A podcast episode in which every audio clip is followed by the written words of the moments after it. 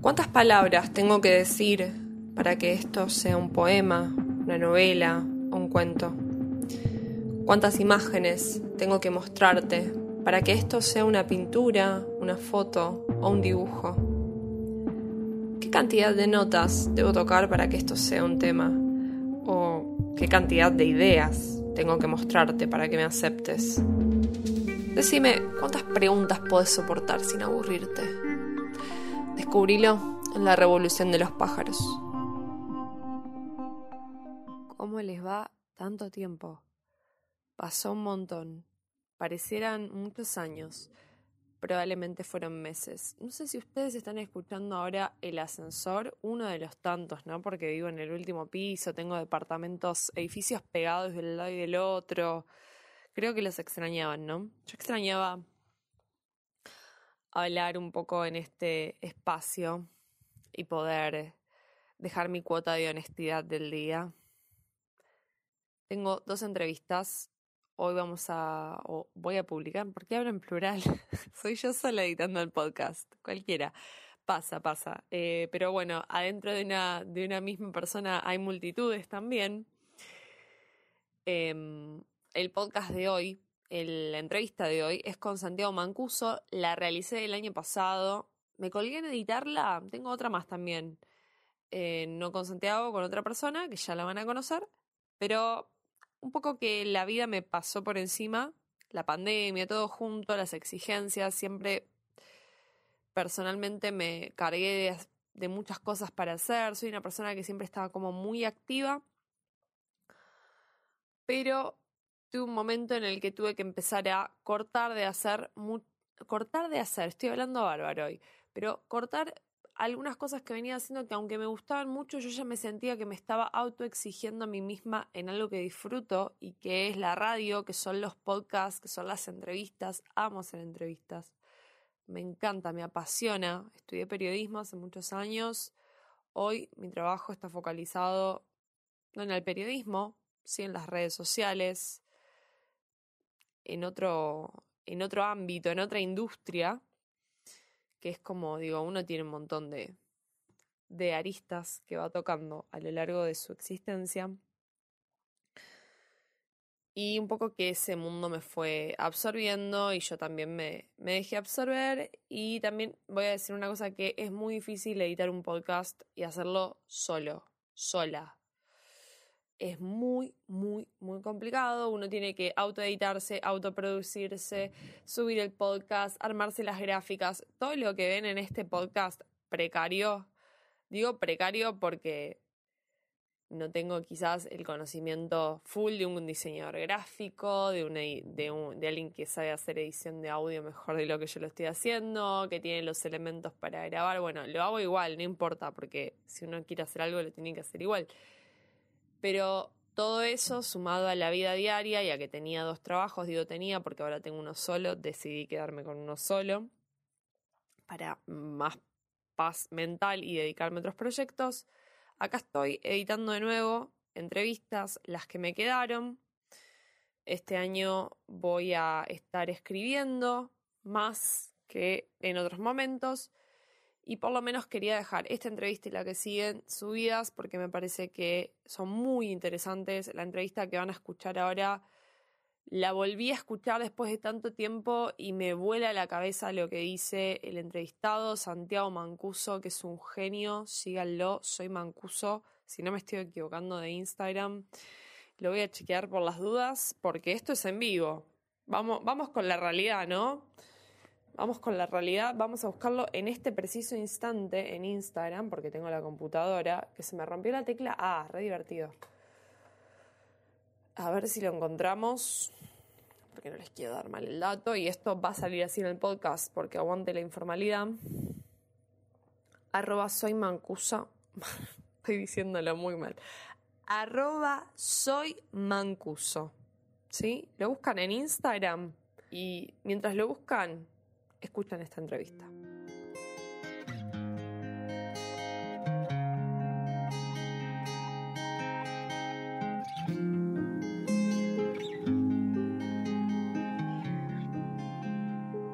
En el día de la fecha, Estoy con Santiago Mancuso.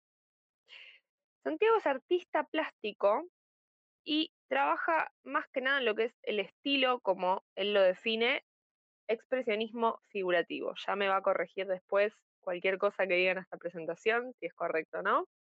Expuso en distintos espacios como Espacio A en Barcelona y también en el Círculo Italiano en Mercedes, entre otros lugares. Participó en diferentes ciclos de pintura en vivo, creería que dentro de Capital Federal y también en Vicente López. Es un artista que en sus propias palabras pinta aquella realidad guiada por el sentir, creando una realidad subjetiva de las cosas. También tiene un podcast que se llama Fale Podcast.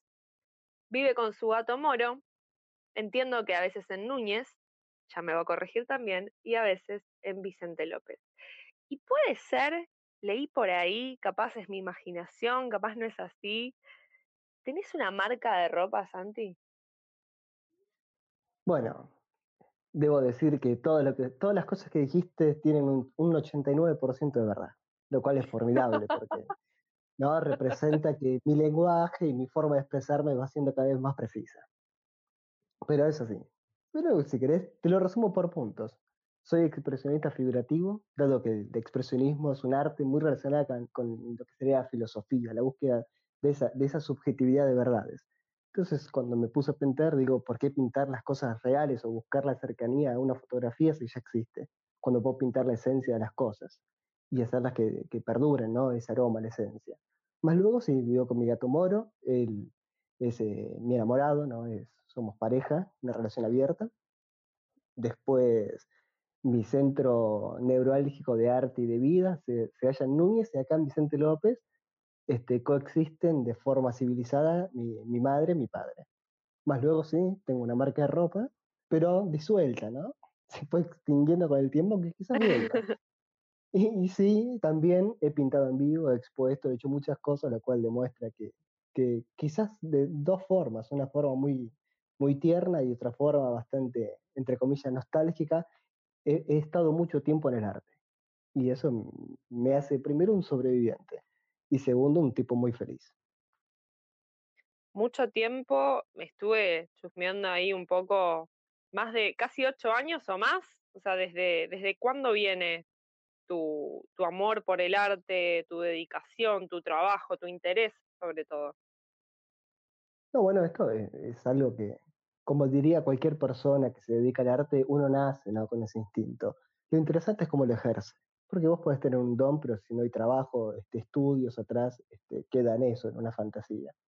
Y a los 18, 19 años, cuando comienzas a vorágine de elegir hacia qué horizonte quiere llegar uno, eh, te das cuenta que el tuyo no existe, ¿no? que el horizonte es la galaxia misma. Entonces, este, empecé la formación. Y se puede decir que, entre comillas, me dedico al arte profesionalmente porque este, ya la búsqueda de premios, ¿no? conseguir cierta redituabilidad monetaria y, espacios, sí, comienza a los 20, 21 años, ya con mi primer muestra a los 23 años en Madrid, ¿no? donde fueron, entre comillas, mis mejores éxitos.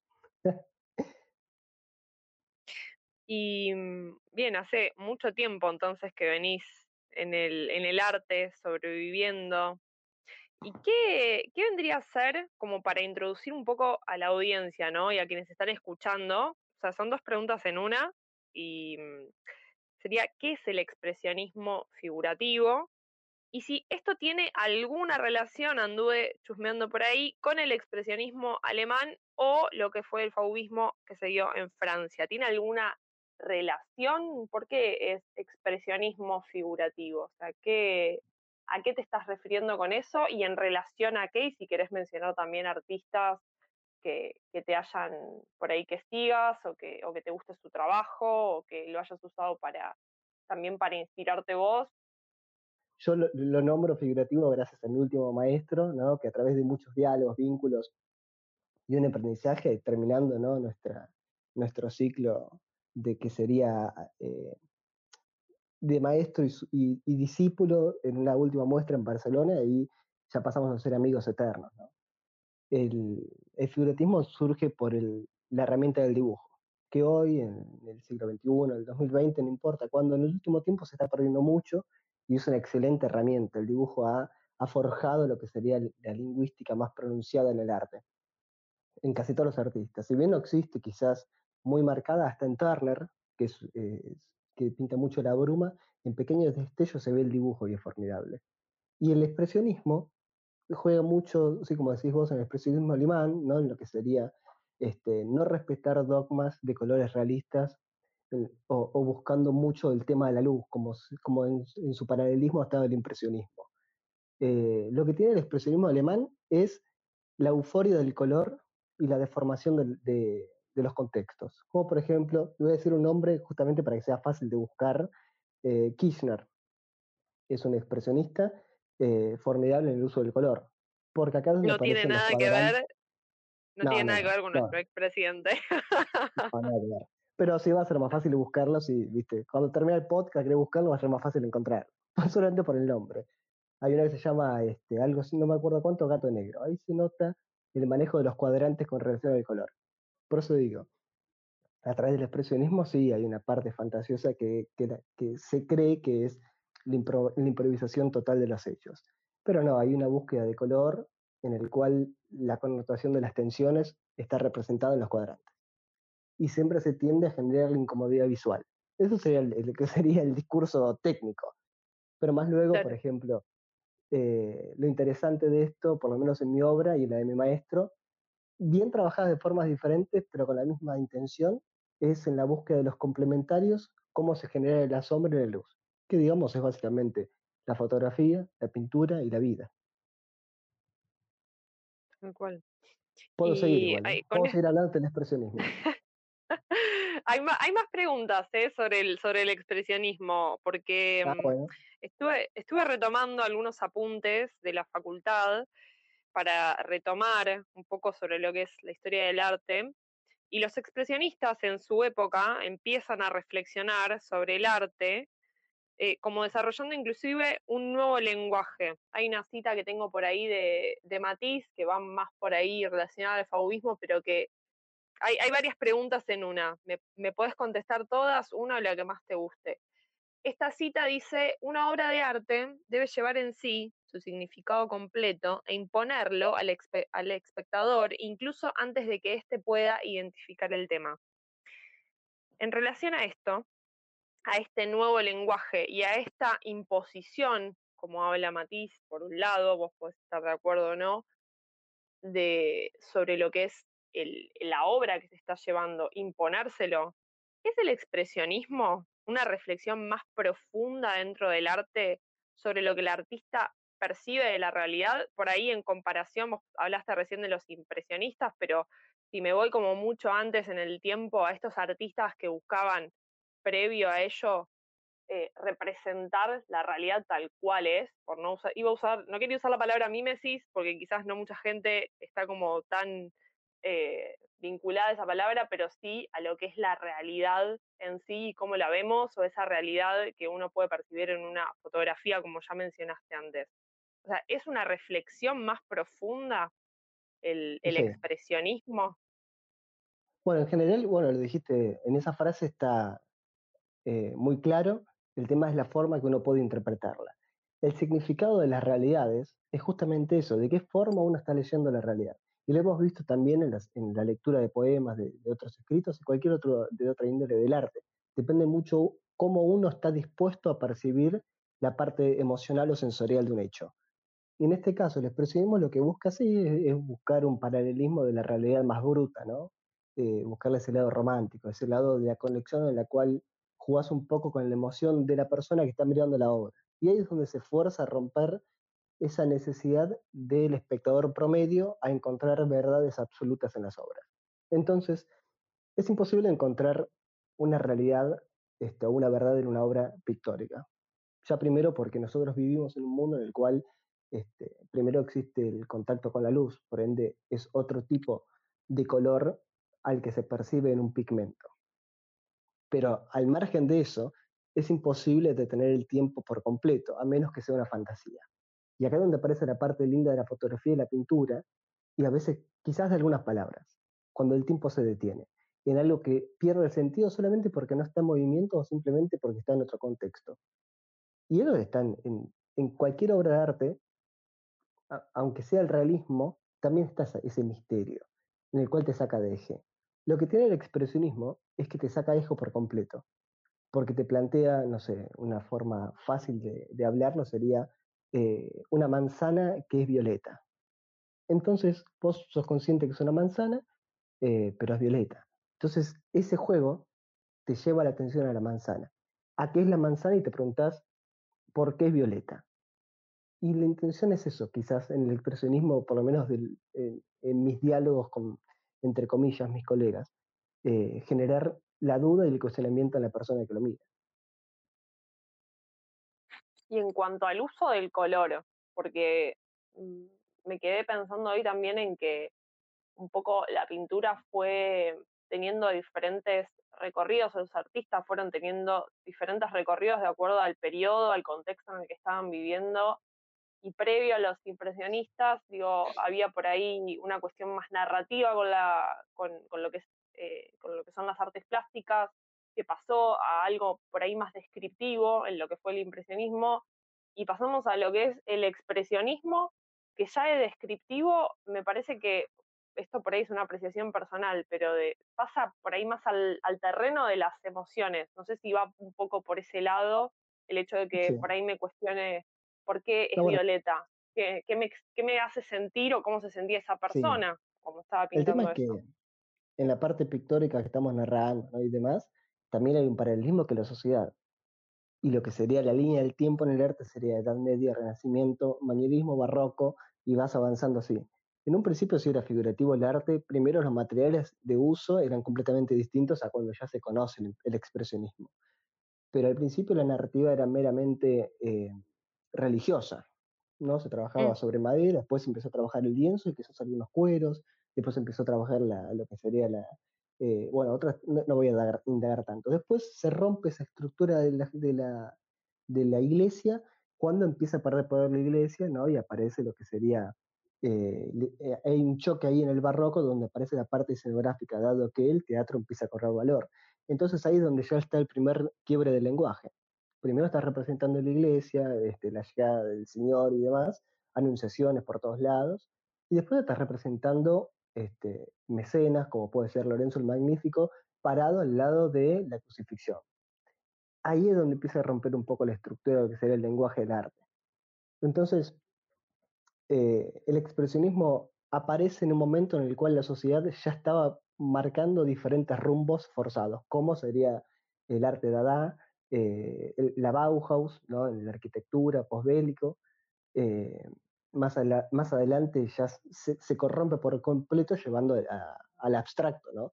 porque la idea de caballete ataba al artista a formar parte de ciertas escuelas. Y cuando te das cuenta que se puede comunicar otro tipo de lenguaje, eh, otro tipo de mensaje con otro lenguaje, te das cuenta que la sociedad te lo permite porque Del Bosco es un pintor eh, del barroco, pero pinta lo que sería el cielo y el infierno de una forma muy surrealista. En su momento fue rechazado. Es una obra de la hostia. La vi en vivo, es formidable. La técnica por los materiales que usa, no sabes ni cómo se quedó adherido tantos años arriba de una madera. Es, es impecable. En el momento no fue apreciado. Ahora, también sé que el expresionismo en su momento tampoco fue apreciado el arte latinoamericano, de Sao Paulo, muchos premios fueron ganados después de que se presentaron.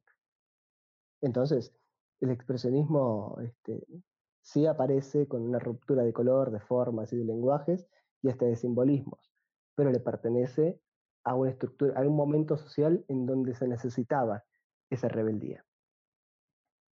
¿Por qué te parece que, que pasa esto que acabas de mencionar? Esto de se reconoce después. ¿Quién lo reconoce después? ¿Por qué lo reconocen después? Podemos decir que hay un adelanto de la gente que está realizando estas obras o que está dentro de estos movimientos, hay un adelanto en cuanto a cuál puede ser el próximo paso de la sociedad en algún sentido, no, no siempre con la sociedad, pero están adelantándose a su época, a la manera de decir las cosas o de expresarlas. A mí me parece, esto ya es, ya ni siquiera hay teología de esto, esto es teología mancusiana. Pero, Me parece perfecto. sí, me, me da la sensación que la falta de libertad de las personas, o del humano, por así decirlo, para encontrar variables a la realidad más eh, estructurada o sólida o contundente que le pertenece a la gran masa, este, siempre va marcando el rumbo de las expresiones emocionales, de la expresión, expresión sensorial. Y, y, como ha pasado en, en, millones de casos, ¿no? Te das cuenta que no se trata de ser adelantado, sino que quizás encontró otra, otra forma de comunicar algo. Pero como todo artista, este, siempre tiene que haber alguien que te sepa leer. Y no siempre, no siempre se encuentra la forma de que las personas comprendan qué estás tratando de decir. Y acá es donde, bueno, e, este, esto lo puedo decir yo sentado en mi cama, imagínate, no sé, 1420, cuando estás tratando de pintar, no, perdón, 1520, cuando estás tratando de pintar eh, cosas de los escritos este, de Atenas, como, no sé, la mitología griega, y ahí tenés toda una ola de reconquista de los corazones cristianos. Eh, puede ser bastante opuesto a la respuesta. Entonces, muchísimos artistas van a verse opacados por las idealizaciones sociales, porque en, algún punto, aunque, aunque en su, eh, cuando ya estamos hablando, por ejemplo, impresionismo, expresionismo, ya existía el mercado del arte, ya se compraba para, para uno tener algo único en la pieza vista así y ostentar, siempre tiene que ver algo que no sea políticamente incorrecto, más en esa época. Eh, es, es más o menos así. Había que tener mucho cuidado, en, en, otras palabras, con lo, que, con lo que uno estaba haciendo también. Un poco que por ahí, como bien decís, no, no acompañaba el, el contexto o la, o la idealización o también digo, las ideas con lo que estaba queriendo expresar ese artista. ¿Qué es el arte para vos, en tu, bajo tu propia definición de tu diccionario mancustiano? Bueno, en la enciclopedia mancusiana, si buscas en la página 423, en sánscrito, sánscrito, está escrito que el arte es eh, el legado socio, socioemocional de las personas, de, de, la cultura. Desde la edad de piedra, pasando por todo lo que estuvimos hablando hasta el presente, el arte representa qué es lo que están sintiendo las personas en ese momento. Y si vos te haces una línea del tiempo, te das cuenta que, que se ve mucho la sociología, la, la, filosofía de vida, qué se estaba viviendo, si hubo una guerra, si no, cómo se ve instantáneamente en el arte. Porque los artistas somos comunicadores de lo, de lo invisible. Yo como expresionista pinto lo invisible. Este, y lo invisible existe en algún lugar. El tema que quizás se descubre después, porque el momento del invisible.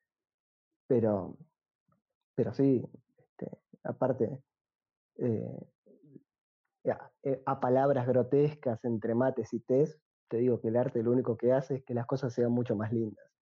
Después se puede complejizar, pero lo más simple es cuando las cosas no tienen sentido. Y el arte no lo tiene.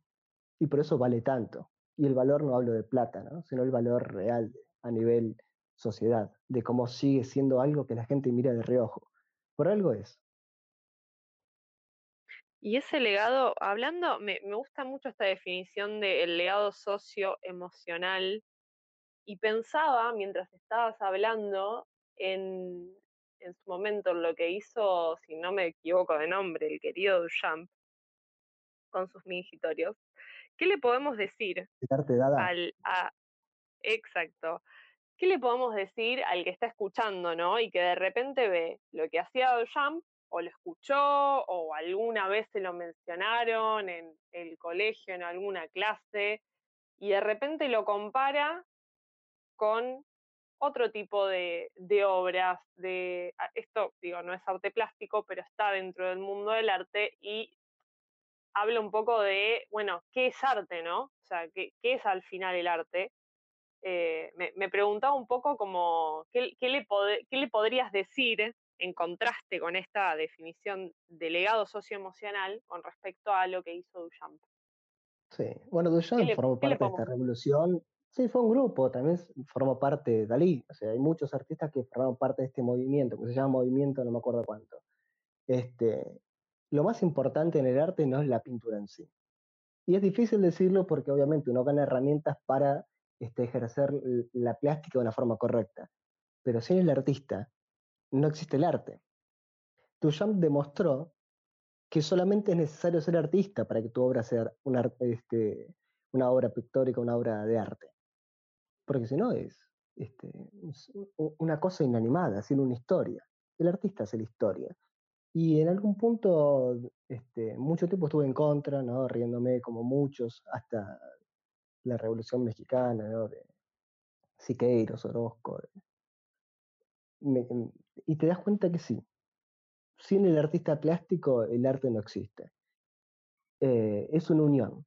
Por eso este, siempre dije que ser artista plástico fue una de las cosas más arriesgadas que, que hice en mi vida y cualquier artista que realmente se dedica a esto.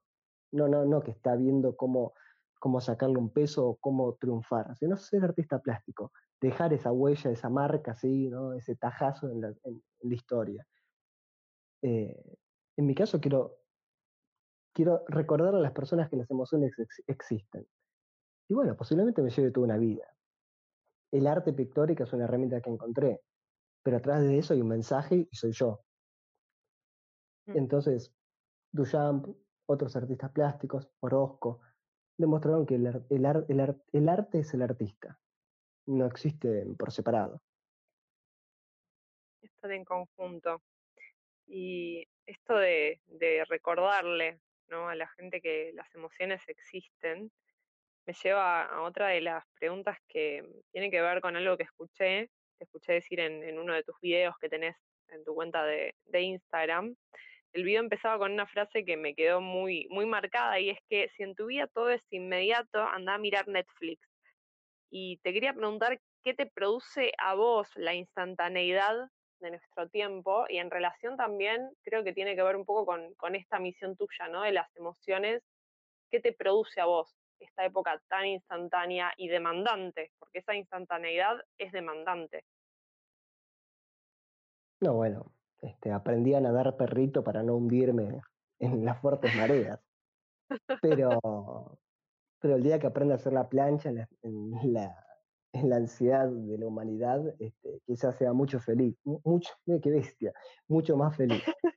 Este, nada está bien, nada está mal, todo está permitido. Claro, pero sí, todo, todo es inmediato, lo cual asusta un poco porque cuando todo es movimiento y no hay pausas, nunca hay un momento de reflexión.